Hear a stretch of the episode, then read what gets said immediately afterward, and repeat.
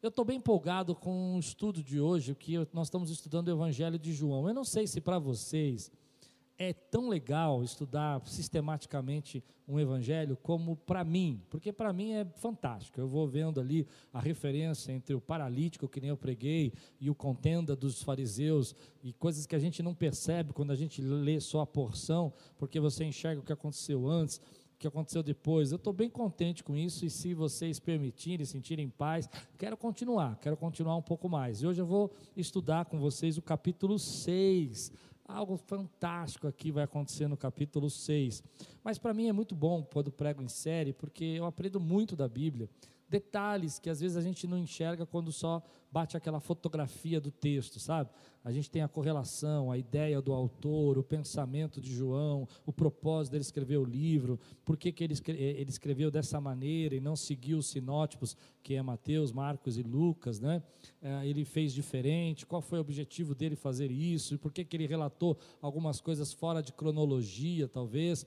É, alguns estudiosos dizem que alguns textos não estão de acordo com a cronologia dos outros evangelhos, porque ele tinha um propósito para fazer isso. Tem sido muito legal eu espero que você que assistiu a pregação da manhã tenha sido abençoado. Levanta bem alta a tua Bíblia aí e diga aí: essa é minha Bíblia. Eu sou o que ela diz que eu sou. Eu tenho o que ela diz que eu tenho. E eu posso o que ela diz que eu posso. Abrirei meu coração. Deixarei a palavra de Deus entrar. E nunca mais, e nunca mais serei o mesmo. Amém? João capítulo 6, versículo de 1 a de 1 a 5, se você está pronto aí, se você está preparado, escreve aí, eu estou pronto, se prepara agora. Ah, algum tempo depois, Jesus partiu para outra margem do mar da Galileia, ou seja, no mar de Tibíriades e grande multidão continuava a segui-lo porque via sinais milagrosos que ele tinha realizado nos doentes. Então Jesus subiu ao monte e sentou-se com seus olhos, e vendo uma grande multidão que se aproximava, Jesus disse a Filipe: Onde comparemos pão para esse povo comer? Fez essa pergunta apenas para pô-la à prova, pois já tinha em mente o que ia fazer. Filipe lhe respondeu: Duzentos denários não comprariam pão suficiente para que cada um recebesse um pedaço. Outro discípulo, André, irmão de Simão Pedro, tomou a palavra. Aqui está um rapaz com cinco pães de cevada e dois peixinhos. Mas o que é isso para tanta gente? Disse Jesus. Mande o povo assentar-se. Havia muita grama naquele lugar e todos se assentaram. Era, eram, eram cerca de cinco mil homens. Então Jesus tomou os pães, deu graças e os partiu entre os que estavam assentados, tanto quanto queriam, e fez o mesmo com os peixes. Depois que todos receberam o suficiente para comer, disse aos seus discípulos: Ajuntem os pedaços que sobraram, que nada seja desperdiçado. Então eles o ajuntaram, encheram doze cestos com os pedaços dos cinco pães de cevada deixados para aqueles que tinham comido. Depois de ver o sinal milagroso que Jesus tinha realizado, o povo começou a dizer: Sem dúvida, este é um profeta que devia vir ao mundo. Sabendo Jesus que pretendiam proclamá-lo rei à força, retirou-se novamente sozinho para o monte. Vamos orar? Pai, nós te pedimos que a tua palavra venha agora de encontro ao nosso coração. Cria em nós um ambiente, Senhor, um momento tão espiritual e tão profundo que nós possamos sentir a tua presença em nome de Jesus. Que eu possamos ouvir tua voz, possamos saber o que o Senhor tem para nós hoje. Que o Senhor possa falar conosco poderosamente, em nome de Jesus. Amém. Eu não sei se você já viveu multiplicação na sua vida. Você já viveu? Alguém aqui tem uma experiência de multiplicação na sua vida? Alguém aqui já viveu um tempo de multiplicação? Eu vivi isso na minha vida em alguns momentos. E é por isso que eu gosto dessas passagens que falam de multiplicação. Eu vivi momentos de multiplicação na minha casa. Eu me lembro que a primeira multiplicação que eu vi na minha vida, Deus fazer, é, quando eu ainda era muito pequeno, meu pai havia saído de casa, meu irmão Pascoal assumiu a liderança da casa, nós não tínhamos recursos, nós não tínhamos dinheiro, era um momento de muita pobreza, caristia, falta, eram crianças que moravam ali, meu irmão Dudu tinha 11 anos, eu 5, meu irmão mais velho 17, e vivíamos todos juntos, com minha mãe ali passando as dificuldades. E eu me lembro que o meu irmão, com um pouco de tristeza, dor, no futuro a gente ficou sabendo que ele fez isso também com um pouco de revolta no coração, porque não sabia como ia administrar aquela casa com tão poucos recursos. E ele comprou ali dois sacos de arroz, 10 quilos de arroz e cinco bandejas de ovo. Ele foi numa granja que tinha lá perto de casa e comprou cinco bandejas de ovo, colocou naquela na mesa e disse: Olha, nós vamos ter que viver com isso por cinco, três meses.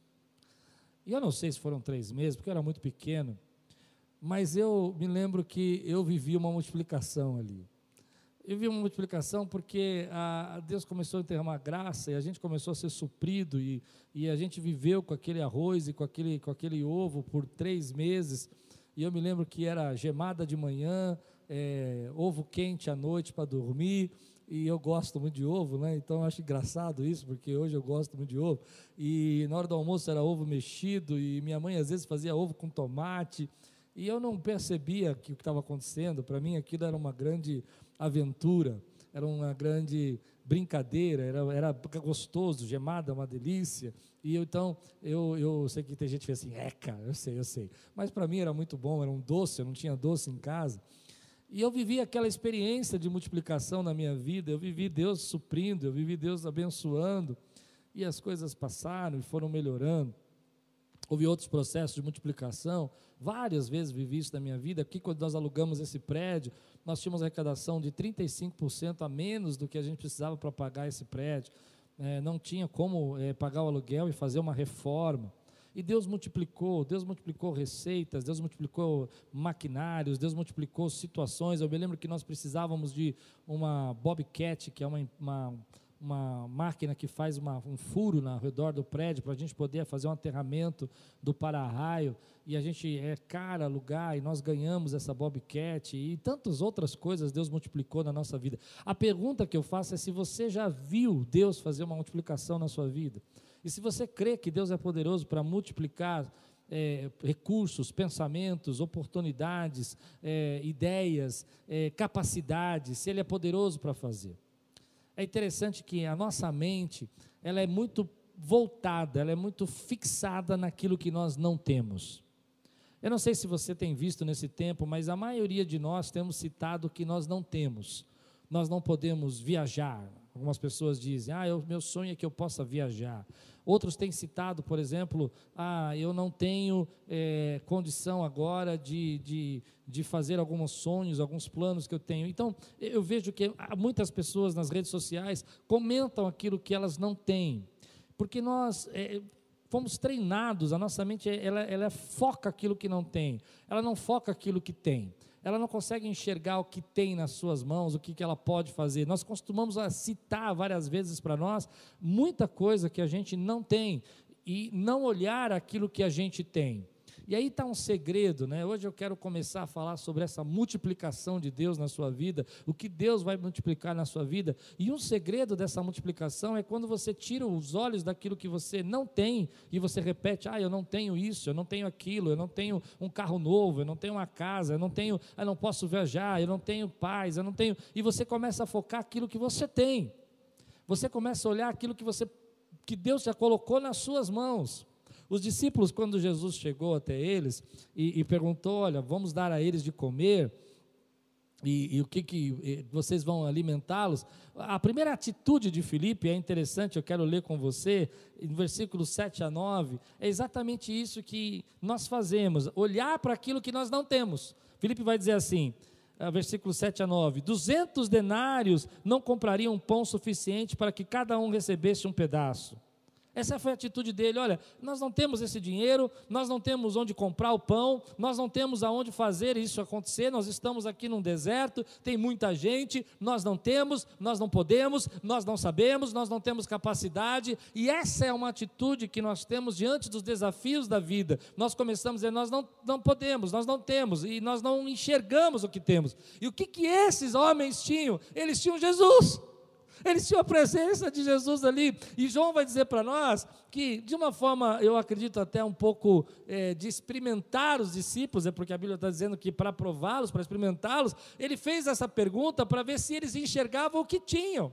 Mas eles não enxergavam aquilo que eles já tinham, que era Jesus com eles. Eles enxergavam aquilo que não tinham. Eles não tinham condição, não tinham recurso, não tinham forma de fazer, não tinham é, a, a vitória. Isso é uma coisa que eu quero despertar você. Nesse tempo que nós estamos vivendo, meu irmão, quanta gente está olhando que não tem e está ficando deprimido, está ficando ansioso, está ficando preocupado, não consegue dormir à noite, está ficando desesperado, ao invés de chegar aquilo que tem. Você tem a presença de Deus, você tem a paz de Deus, você tem uma igreja que ama você, você tem uma família, você tem pessoas que se preocupam, você tem gente aí que está ao teu redor talvez você tenha um emprego, talvez você tenha uma casa, talvez você tenha um lugar para morar. Deus está me desafiando a olhar e mostrar para você, querido, que nós precisamos tirar os olhos daquilo que não temos e enxergar aquilo que Deus tem nos dado, ainda no meio dessa pandemia. Ah, nós não temos o culto presencial, mas nós temos uma transmissão, nós não temos condição de estar com muitos irmãos aqui, mas nós temos aí irmãos orando, irmãos clamando, gente sendo assistida, gente abençoada. Tire os olhos do que você não tem e coloque os olhos naquilo que você tem. E comece a confiar naquilo que você tem. Quando você tem Deus ao seu lado, querido, você tem a maior força e o maior poder do universo do seu lado. Então você está olhando aí que as pessoas não estão com você e que você usa muito a sua língua para dizer o que você não tem para as pessoas. Ah, eu não tenho capacidade. Ah, eu não tenho mais esperança. Ah, eu não tenho mais certeza de nada. Ah, eu não tenho mais, mais, ah, mais, mais um horizonte. Ei, para de falar isso para você mesmo e comece a falar o que você tem. Você tem tua vida, você tem tua família, você tem a presença, você tem o Espírito Santo que habita dentro de você. A graça de Deus está sobre você. E aí vem aquilo que Deus tem falado no meu coração, querido. Aí você ouve isso, você fala: ah, tá bom, pastor, senhor está dizendo que eu tenho isso, eu estou entendendo que, é, e é isso que eu quero lhe ensinar: o processo de multiplicação de Deus na sua vida acontece quando você tira os olhos daquilo que você não tem e começa a olhar aquilo que você tem. É aí que a multiplicação acontece. A sabedoria da minha mãe, apesar de toda a doença que ela estava vivendo, é que ela criou milhares de formas de usar o ovo. então nós tínhamos ovo de todos os dias. Ela olhava o que tinha e não o que não tinha. Eu não sabia, eu era pequeno, eu não conhecia, não sabia que se comia carne naquela época todos os dias, eu comia frango, outras coisas, eu sabia que comia ovo, e minha mãe fazia ovo de todo jeito, eu amava o ovo. Eu me lembro de acordar de madrugada, porque eu sabia, eu sabia que eu tinha ovo, e eu dizia, mãe, estou com fome, minha mãe ia na frigideira lá fazer um ovo mexido com tomate e queijo, eu achava aquilo maravilhoso, aquilo para mim era, era, era, era o que é uma pizza para muita gente hoje. Por quê, querido? Porque minha mãe olhava o que tem e não o que não tinha. E às vezes a gente faz isso, né? O efeito nosso é esse. Então, querido, aí você fala, ah, pastor, tudo bem, o senhor está falando isso, né? Eu estou entendendo, mas não é o bastante. É aí que você para e fala assim, ah, Ok, pastor Klaus, o senhor está dizendo para mim que eu tenho que olhar aquilo que eu tenho nesse tempo, nesse momento, mas isso não é o bastante, o senhor não está entendendo a luta que eu estou passando, a minha capacidade não é o bastante, os meus recursos não são o bastante para esse tempo, a minha certeza não é o bastante para esse tempo, a minha segurança não é o bastante para esse tempo, aquilo que Deus tem para fazer na minha vida, eu, eu sei que Ele pode fazer, mas eu não me sinto que é o bastante o que Deus está fazendo na minha vida. E essa é a luta que a gente vai carregar no nosso coração, porque a gente vai começar a perceber que quando nós dizemos isso, nós estamos tirando os olhos de um Deus que multiplica. Um Deus que vai pegar o pouquinho que você tem nas mãos e você precisa confiar nesse pouquinho e vai multiplicar na tua vida. Um Deus que vai pegar um pouquinho de recursos e você vai começar a caminhar e Ele vai multiplicar e vai trazer portas e vai trazer restaurações, vai trazer estratégias para você nesse tempo. É um Deus que você vai aprender com Ele, que quando você confia o pouco que você tem nas mãos e usa o pouco que Ele colocou nas suas mãos, Ele é o Deus que pode fazer isso se tornar um grande mistério, uma grande obra. Olha o que vai acontecer com esse jovem aqui versículo 9, um garoto, um menino, ele, ele tinha pouca coisa na mão, querido. Aqui está um rapaz, o André falou isso, né? Com cinco pães de cevada e dois peixinhos, mas o que é isto para tanta gente? Aqui está um rapaz que tem cinco pãezinhos, e, e deixa eu explicar o que é um pão de cevada. O pão de cevada é o pão, o pão mais pobre, era o pão comido pelas pessoas mais pobres, e dois peixinhos. E o que, que é isso para tanta gente? E aí que é interessante que eu fico pensando que, que nós precisamos aprender essa lição. A segunda lição, a primeira lição da, da multiplicação é quando você tira os olhos daquilo que não tem e começa a olhar o que tem. Começa a olhar o que Deus pode fazer. Eu me lembro de uma história que eu, que eu aprendi aqui na igreja, de uma mãe desesperada, com dificuldades financeiras, abandonada pelo marido, e ela começou a fazer: eu não tenho trabalho, eu não tenho recursos, eu não tenho como sustentar as minhas filhas. Ela tinha três filhas. Então ela abre o armário, ela vê que tem um pouco de farinha, ela vê que tem um pouco de ovos na geladeira, ela vê que tem um pouco de, de, de manteiga, e ela prepara um bolo e faz um bolo, e diz para a filha: Olha, corre ali na frente. Do... Ela morava na, perto de um clube, corre, corre ali na frente do clube, fica ali na porta e tenta vender esse bolo. E a menina foi lá e vendeu rapidamente um tabuleiro inteiro de bolo. Voltou para casa e disse: Mamãe, mamãe, eu consegui vender todo o tabuleiro. A mamãe pegou o dinheiro, falou: Filha, vamos no mercado. Comprou mais, comprou mais farinha, mais. E ali começou um processo de multiplicação. E Deus começou a usar aqueles bolos que elas vendiam, dois, três tabuleiros por dia, para sustentar a família dela. Porque ela olhou o que tinha. Esse jovem, ele me chama atenção, porque eu não sei como você pensa, mas eu, eu, estando ali no meio de um deserto, com muita gente ao meu redor, e só eu trouxe os pãezinhos e os peixinhos, eu talvez dissesse: bom, deixa eu guardar isso aqui, porque não vai dar para todo mundo, é melhor eu comer em segredo, é melhor eu ir ali atrás de algum lugar ali, me esconder um pouquinho e comer. Vou me garantir, vou me cuidar, eu não acho que isso seja um pensamento egoísta, mas é aí que você perde, porque a multiplicação começa quando você entrega o que você tem, e não quando você retém. Quando você usa o que você tem, põe nas mãos de Jesus, ele tem poder para multiplicar. Talvez aquele rapaz tenha dito: Olha, eu tenho esses pães, esses peixes, né? E eu não sei como André ficou sabendo que ele tinha os pães e peixes, mas talvez ele tivesse preocupado que Jesus precisasse comer alguma coisa e Jesus não tinha levado, e talvez ele estivesse preocupado com o Senhor. Eu não sei como eles ficaram sabendo, mas o que eu sei é que na hora que ele colocou nas mãos de Jesus, talvez ele não tivesse imaginado que ah, aquilo ia alimentar não somente a ele, mas cinco mil pessoas. E aí está o segredo, querido, que a gente precisa vencer nesse tempo, o medo da gente dar, o medo da gente deixar Deus nos usar, o medo da gente servir ao Senhor com os nossos dons ou com os nossos recursos, e a gente fica retendo aquilo que é da parte de Deus para a nossa vida. E quando você retém na tua mão, não passa de cinco pães e dois peixinhos, mas quando você põe na mão do Senhor, janelas do céu se abrem, querido, porta se abre, e aquilo que você não pode fazer com esses cinco pães e dois peixinhos, você começa a ver Deus fazer fazer na tua vida. E aqui está o segredo, irmão. Gente, como eu gostaria de abrir a mente de muita gente. Você retém, continua sendo igual. Você põe nas mãos de Deus, Ele multiplica aquilo que você põe nas mãos dele. E tem muita gente que não entende. Você põe os seus dons na mão do Senhor, Ele multiplica esses dons. Você põe sua capacidade na mão do Senhor, Ele multiplica essa capacidade. Você põe a certeza, a vitória aí, a, ideia de que você pode ser usado por Deus, Ele multiplica aquilo que você põe nas mãos dEle. Aleluia! Aleluia!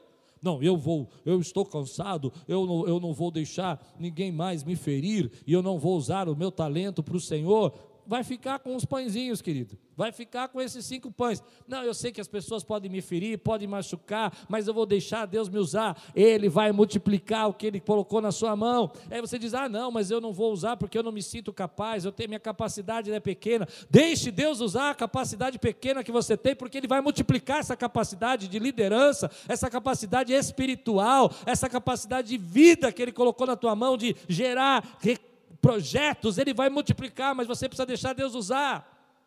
É por isso que eu incentivo todos aqui a usar seus dons, seus ministérios. Eu falo, meu desejo é que você se alinhe com o seu propósito, porque quando você se alinha com o seu propósito, Deus multiplica o teu propósito, Deus faz o teu propósito, querido, se tornar algo maior para abençoar muita gente. Mas a nossa mentalidade é uma mentalidade de escassez, de reter. Você retém o teu dízimo porque você fica com medo do, da crise. E na verdade é aí que você se engana, porque quando você entrega, Deus te devolverá. E é boa medida, e Ele vai multiplicando os teus recursos. E aquilo que o teu dízimo não, não dava para o valor dele não era suficiente para comprar, Ele traz a resposta, Ele abre a porta, Ele dá a solução, Ele faz chegar o recurso que você não tem, querido, porque Ele é Deus de multiplicação. A primeira lição para mim sobre multiplicação é parar de olhar o que eu não tenho, mas olhar o que eu tenho e agradecer a Deus pelo que eu tenho. A segunda é aprender a colocar na mão de Deus aquilo que Deus tem me colocado nas minhas mãos, para que Ele possa ser o agente de multiplicação. E aí eu venho no meu coração para quebrar uma barreira nesse tempo, onde a, a, mídia, os pensamentos, as pessoas vêm colocando na nossa cabeça que, olha, vai ser muito difícil, vai ser muito complicado. Eu, eu até acredito que nós vamos passar por crises, mas sabe que eu acredito que quanto mais você suprir, ajudar, abençoar, Deus ainda vai trazer projetos e portas abertas para a tua vida, quando você entende, querido, que você deixa Deus usar o a pouco que você acha que tem nas mãos, Ele vai multiplicar. E esse garoto é uma experiência para mim, porque vamos olhar para isso de uma forma mais humana, talvez olhando toda aquela situação, deserto, sozinho, e você fosse se esconder no canto, mas ele não se escondeu no canto, ele falou: está aqui, ó. Ah, eu não sei quem preparou esse lanche para ele, se foi a mãe dele, mas se fosse a mãe dele, eu imagino que ele voltasse: Mamãe, eu dei para Jesus os meus pãezinhos e os meus peixinhos, tá bom? A mamãe falava assim: Bom, se fosse uma mulher espiritual, assim, maravilhosamente crente, ia dizer: tá bom, filhinho, você fez bem. Mas se fosse uma pessoa normal, um ser humano, filho, eu fiz para você, você vai ficar sem comer.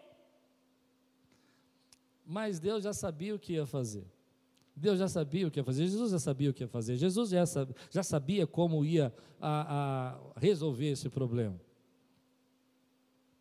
E aí vem a, a terceira lição sobre multiplicação que eu queria trazer para você. A terceira lição, a primeira, como eu disse, a primeira é você olhar o que tem, a segunda é você entregar nas mãos e depois nas mãos do Senhor o pouco que você tem. Mas a terceira, que eu acho que é a mais difícil de todas para aqueles que querem viver um tempo de multiplicação na sua vida, de paz, de graça, não só multiplicação financeira, eu estou pensando, mas multiplicação de talentos, ministérios, de paz, de livre da ansiedade, multiplicação de, de graça de Deus. E aí entra a, a, a terceira lição, porque ela, ela, é difícil da gente viver, é porque a, a terceira lição ela vai falar sobre ficar confortável, ficar descansado, ficar em paz quando você não sabe o que Deus vai fazer. E essa é uma lição difícil, porque às vezes nós estamos diante da multiplicação daquilo que Deus quer fazer na nossa vida, nesse tempo, nesse momento, e Deus tem algo para fazer. Eu tenho algo no meu coração, pode ser algo da minha cabeça, mas eu creio que Deus vai derramar graça nesses próximos meses e nós vamos viver grandes bênçãos de Deus. Eu creio nisso, que passamos por um grande deserto nesses últimos dois meses, mas Deus tem refrigério, Deus vai diminuindo essa, essa luta para que a gente possa viver, sobreviver nesse tempo. Mas às vezes a gente fica desconfortável de não saber como Deus vai fazer isso. Como Deus vai nos suprir, como Deus vai nos cuidar, como Deus vai nos dar recursos, como Deus vai cuidar da nossa casa, o que vai ser do nosso futuro, o que vai ser da nossa velhice, como nós vamos nos aposentar, como nós vamos poder viver. Aqueles irmãos que estão naquela fase de gerar recursos para aposentadoria, para poder pensar na sua velhice, outros irmãos que são jovens, como é que eu vou viver, como eu vou casar, como eu vou viver, como eu vou ter filhos nesse tempo. E a gente começa a pensar em tudo isso porque a nossa mente, ela não descansa enquanto a gente não sabe. Eu não sei quantas pessoas passam por isso, mas eu sou assim. Enquanto eu não vejo uma estrada, um caminho, uma estratégia, a minha mente não descansa. Eu fico pensando, pensando, porque a nossa mente ela foi preparada para tentar descobrir, tentar saber. E quando a gente está num processo que a gente não sabe como Deus vai fazer, assim como os discípulos eh, não sabiam como Deus, ia, como Jesus ia fazer, então Jesus estava experimentando eles e eles estavam perguntando e Jesus e dando respostas para Jesus porque eles não sabiam como ia fazer. Aquilo provoca em nós uma insegurança, uma irritação. E tem muita gente que não sabe como vai ser o amanhã, não sabe como vai ser o futuro do Brasil, da nossa vida, que não consegue descansar. É bom quando a nossa mente não sabe, porque ela fica procurando respostas. A gente é mais criativo, a gente fica tentando responder saídas, mas há momentos que não tem o que fazer. A gente tem que aprender a confiar, a descansar e acreditar que, ainda que nós não sabemos como Deus vai fazer, nós cremos que Ele é poderoso para fazer. Os discípulos vão passar por isso porque eles estão é, nervosos foi exatamente isso que os discípulos sentiram quando eles perceberam que eles não sabiam o que iam fazer. Eles começaram a dizer: Como vamos alimentar essas pessoas? Jesus falou para eles: Dê a eles vocês mesmos de comer. E eles disseram: Mas como que nós vamos fazer isso? De que jeito nós vamos fazer isso? De que maneira nós vamos fazer isso? Como que nós vamos operar? E aqui eu estou fazendo uma referência nos outros textos sinóticos que falam dessa primeira multiplicação, que contam dessa, desse momento, né? E, e eles vão, vão dizer: Olha, não tem como resolver, mas aí vem a graça de Deus é, é, claro que você fica nervoso porque você não sabe como fazer. É claro que você fica nervoso porque você não sabe como Deus vai fazer. Mas aí que vem a, a experiência, aí que vem a razão. Porque às vezes a gente está tão irritado porque a gente não sabe como Deus vai fazer, a gente está tão nervoso porque a gente não sabe como Deus tá, vai fazer, a gente fica tão ansioso porque a gente não sabe como Deus vai fazer, que nós começamos a passar por. É, por estresse, por ansiedade, por nervosismo, por síndrome de pânico, porque a gente fica repensando aquilo e aquilo está gastando uma energia sua, porque você não sabe como vai ser, você não sabe quando a igreja vai abrir, você não sabe quando as coisas vão voltar ao normal, você não sabe como esses problemas vão acabar, você não sabe como vai ser o futuro econômico do nosso país. E nós vivemos embaixo disso. E aí você começa a ficar profundamente irritado, ansioso, nervoso. Mas a palavra que eu tenho para você é essa: descansa, querido. Fique feliz se você não sabe, porque você tem um Deus que sabe. Fique feliz se você não entendeu como Ele vai fazer, porque quantas vezes Deus já usou recursos e formas e maneiras que você não sabe, que você não conhece, que você nunca imaginou que Ele poderia fazer dessa maneira, ou que isso não daria certo. A minha palavra é que, às vezes, no meio do processo de multiplicação, quando Deus fala para você, marche, caminhe, ande na direção do que Ele tem para fazer na tua vida, a minha palavra para você é que, às vezes, você precisa confiar. E é disso que a fé se trata. A fé se trata, querido, de você confiar quando você não sabe. A fé se trata quando você começa a imaginar que Deus pode fazer coisas que você não, nunca imaginou que Ele poderia fazer. A fé se trata quando você começa a enxergar, querido, que embora você não saiba, embora você não compreenda, embora você não entenda, embora você não imagine como ele pode fazer, como isso vai acontecer, de que forma ele vai operar, de que maneira ele vai fazer, de que jeito ele vai fazer, de como ele vai, e você começa a discutir, e, e você ainda entende que ele pode fazer, mas é aí que vem a palavra de Deus. A palavra de Deus vem para mim e diz assim: olha, em alguns momentos nós não vamos saber e nós não vamos entender, porque Ele já tem a solução, Ele já tem a solução, Ele já tem a solução, Ele já tem o recurso, Ele já tem a forma. Meu querido, eu tenho, eu tenho certeza que muita gente não sabe, querido, como vai resolver os seus problemas de saúde, com suas dificuldades, mas ele já sabe. Porque para alguns de nós, a, a ideia que nós temos, querido, é que nós temos que saber. E esses discípulos não podiam imaginar que Jesus ia falar: olha, sentem 50 e 50 aí no, na, no, na relva, e eu vou começar, tomou o pão, dando graças, partiu o pão, colocou no cesto, e aqueles discípulos olharam para aquilo, eu imagino isso, né? E falaram: o que, que ele vai fazer com esses cinco pães e dois peixinhos? Como ele vai, o que, que ele está pensando que ele vai fazer, e de repente eles começam a perceber que aquilo não acaba, aleluia, aquilo não termina, é um pão, mais um pão, mais um pão, mais um pão, mais um pão, mais um pão, mais um pão, e eles começam a olhar para aquilo porque eles nunca tinham imaginado.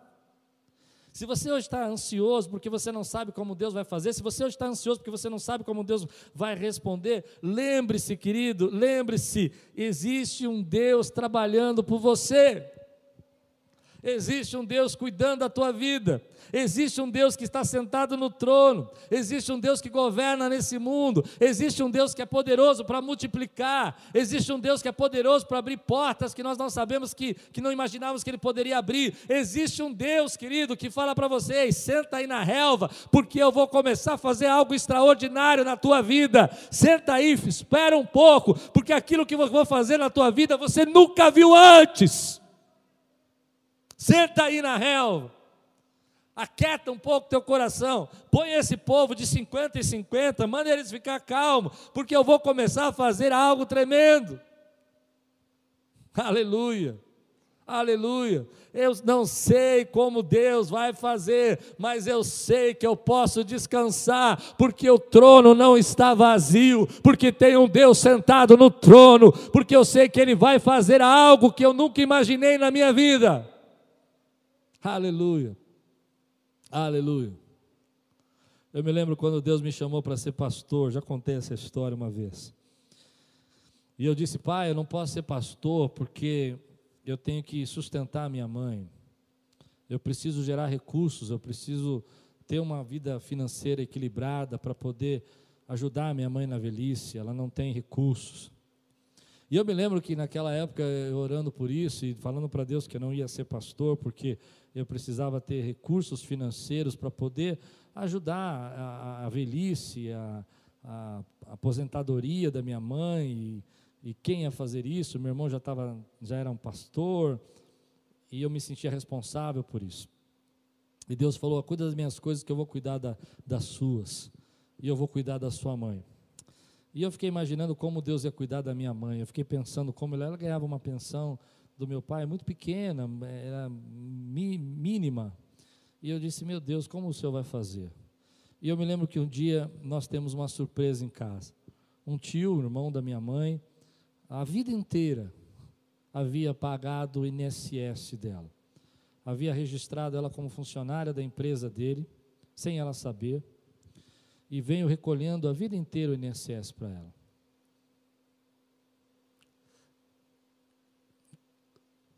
Deus já tinha a solução do problema. Enquanto eu estava ansioso, preocupado, Deus já tinha a solução do problema. E um dia esse meu tio liga para a casa da minha mãe e fala: é, Letícia, é, você precisa assinar uns documentos porque você vai aposentar. E a minha mãe falou: Como eu vou aposentar se eu nunca trabalhei? E ela, ele disse: Não, você trabalhou aqui conosco, no nosso açougue, a vida inteira. Deus já tinha a solução. Querido, Deus já tem a solução dos nossos problemas. Deus já tem a solução das nossas crises. Então eu me lembro que minha mãe recebeu aquela aposentadoria com alegria, foi o primeiro sustento que ela recebeu. Alguns tempos depois, alguns anos depois, meu pai faleceu e ela também tinha o direito da aposentadoria dele e ela ficou com uma parte da aposentadoria dele porque uma outra parte foi para a segunda esposa e ele então recebeu, ela recebeu duas aposentadorias. Você entende isso? Deus já tinha suprido a necessidade dela. Deus já tinha preparado a solução para ela. Aquilo que eu estava tão preocupado, achando que não ia poder fazer, porque eu tinha que ajudar em outra área, eu tinha que me dedicar, Deus já tinha entrado com providência. Quando Jesus colocou a palavra aqui e disse: Olha, deem a eles vocês de comer, Jesus já sabia o que ia fazer, porque Jesus já tinha a solução. É isso que João vai explicar para nós. Ele vai dizer assim: olha, ele já ele fez isso, mas ele já sabia o que ia fazer. Ele só queria experimentá-los. Ele só queria ver se eles confiavam, só queria ver se eles entendiam que ele era, só queriam ver se eles sabiam o que ele podia fazer, só queria ver se eles podiam entender a grandeza de quem estava ali com eles e o poder que ele tinha e a maneira como ele podia operar naquele tempo. E hoje eu quero dizer para você que talvez diante de tudo isso, eu preciso te lembrar disso, querido, ele está sentado no trono. Ele já tem a solução dos nossos problemas. Ele já tem a saída dessa pandemia, ele já tem a resposta disso, querido. Ele já tem a hora certa para a gente abrir, ele já tem a hora certa para a gente estarmos congregando todos juntos. Ele, ele sabe, ele já tem os recursos que você precisa. Aleluia. E às vezes a gente não enxerga que a fé é isso, é você confiar em Deus quando você não sabe o que vai fazer. É você dar um passo e dizer assim: Eu não sei como Deus vai me tirar dessa, eu não sei como Deus vai operar nesse momento, mas eu confio que Ele é poderoso para fazer. Eu confio que Ele é grandioso para fazer. É disso que se trata a fé, é disso que se trata a multiplicação. É dizer, bom, não é você ter todas as respostas, não é você ter todas as maneiras. Eu, eu me lembro que quando nós começamos a reformar esse prédio e nós estávamos com aquele momento de arrecadar menos do que nós precisávamos para pagar o aluguel, momento difícil, momento crítico, e eu me lembro que eu ficava pensando como Deus ia fazer, e cada mês Deus fazia de um jeito. Um mês o irmão vendeu uma casa e cobriu a diferença com o seu dízimo e sua oferta. Outro mês o irmão recebeu uma rescisão que estava parada lá, um processo e cobriu a diferença. Outro mês, Deus abriu ali um momento que nós levantamos os valentes aqui, os amigos né, os valentes de Davi, que a gente chama aqui, e vários irmãos se uniram, e de repente nós conseguimos cobrir as diferenças dos meses com aqueles irmãos que estavam ofertando. Eu me lembro que quando nós estávamos querendo colocar ar-condicionado nessa igreja, e era um valor para nós extremamente alto, difícil, e eu disse: Olha, nós vamos comprar o ar-condicionado, vai custar tanto. E uma irmã chegou que estava nos visitando e falou assim: Olha, eu vou doar esse valor. E eu falo: Meu Deus, o Senhor é o Deus da multiplicação. O Senhor é o Deus que opera onde nós não entendemos. O Senhor está sentado no trono. E eu me lembro que a minha fé naquele dia foi tão pequena que eu entendi que ela ia fazer uma depósito de uma oferta. E ela disse: Não, você não está entendendo, pastor. Eu vou doar todos os ar-condicionados. Todos os ar-condicionados. Depois o irmão querido entrou na nossa igreja e começou a frequentar. E o que, que ele tinha de empresa? Uma empresa de ar-condicionado. E ele veio aqui e, e, arrumou tudo que precisava ser arrumado, colocou nas posições para não ser postas. Deus é bondoso, Deus é Deus, Ele está sentado no trono, você pode confiar nele. E fé indica que você pode ficar em paz quando você não sabe como vai fazer, porque você sabe que Deus já tem a resposta de como vai fazer, você já sabe que Deus tem a solução de como Ele vai fazer isso acontecer na tua vida. Quem crê e dá um glória a Deus. Jesus tem essa solução. Jesus tem essa maneira de operar. Então, às vezes, a nossa pergunta, essa pergunta recorrente, essa pergunta que está deixando você estressado, essa pergunta que está deixando você nervoso, é porque você está perguntando o tempo todo como, como, como, como, como vou fazer, como vai ser, como vai acabar, quando vai, como, como, como, quando, como, como, como, quando. Eu quero desafiar você a mudar essa palavra de como para uma outra palavra. Quem? Quem? Quem vai fazer? Jesus vai fazer. Quem? Deus vai fazer. Como eu vou casar? Como eu vou fazer? Como eu vou comprar? Como eu vou mudar? Quem vai fazer? Jesus vai fazer isso na tua vida. É Ele que vai fazer. Ah, como nós vamos aí derrubar esse gigante financeiro esse mês? Quem vai derrubar? Jesus vai derrubar. Ele vai abrir as janelas do céu, vai derramar bênção sem medida sobre a tua vida e sobre a minha vida. Ele vai abrir portas que nós não podemos abrir. Ele vai fazer a gente passar por lugares que a gente não poderia passar e entrar em acessos que nós não teríamos acesso, querido. Porque você confiou um pouco que você tinha nas mãos dele, porque você parou de olhar o que não tem, começou a olhar o que tem, porque você parou de ficar preocupado com aquilo que você não sabe, começou a confiar que ainda que você não sabe, ele é poderoso para fazer muito mais do que pedimos ou pensamos, e você começou a exercitar a tua fé e dizer para você mesmo: a fé se trata disso. Quando eu não sei como ele vai fazer, eu sei quem vai fazer, ele é poderoso para fazer, e eu sei que ele já tem a resposta, a solução do meu problema. Aleluia, aleluia, aleluia. Ele é poderoso para fazer. Mas há algo aqui que eu quero terminar nesse texto, que me chamou a atenção no versículo 14 e 15. Diz assim: Depois de verem o sinal milagroso de Jesus tinha realizado, o povo começou a dizer: sem dúvida, esse é o profeta que deveria vir ao mundo. Olha o que o povo está dizendo. Sem dúvida, esse é o profeta que deveria vir ao mundo. Sabendo Jesus que pretendiam proclamá-lo rei à força, retirou-se novamente sozinho para o monte. Uma das coisas que me, me assustam nessa multidão é que eles veem sinais, eles veem maravilhas, eles veem ah, milagres, eles são mais de mais de 10 mil pessoas aqui, porque 5 mil homens, fora mulheres e crianças, e eles estão ali ao redor de Jesus. E onde estavam essas pessoas quando Jesus foi ser crucificado? Ah, elas estavam gritando: crucifica-o. Elas estavam dizendo. Ah, escondidas, talvez, com medo, eu não sei. Mas o que eu aprendi, que eu vejo nesse texto, é que tem gente que precisa sempre ter um sinal a mais. Mais um sinal, mais um sinal, mais uma multiplicação, mais um milagre. Sabe, hoje eu estou nesse desafio desde manhã de fortalecer as suas convicções E convicção não precisa mais de sinal. Você já teve sinais bastantes para saber que Deus supre você e cuida de você. E Ele não volta atrás. E Ele não muda. E Ele não se arrepende. Ele é um Deus que, na verdade, vive debaixo da certeza, da constância. Ele é um Deus que continua sempre sendo o mesmo. Ele é o mesmo ontem, hoje e eternamente. Então você não precisa mais de sinal. O que você precisa agora é descansar. O que você precisa é confiar.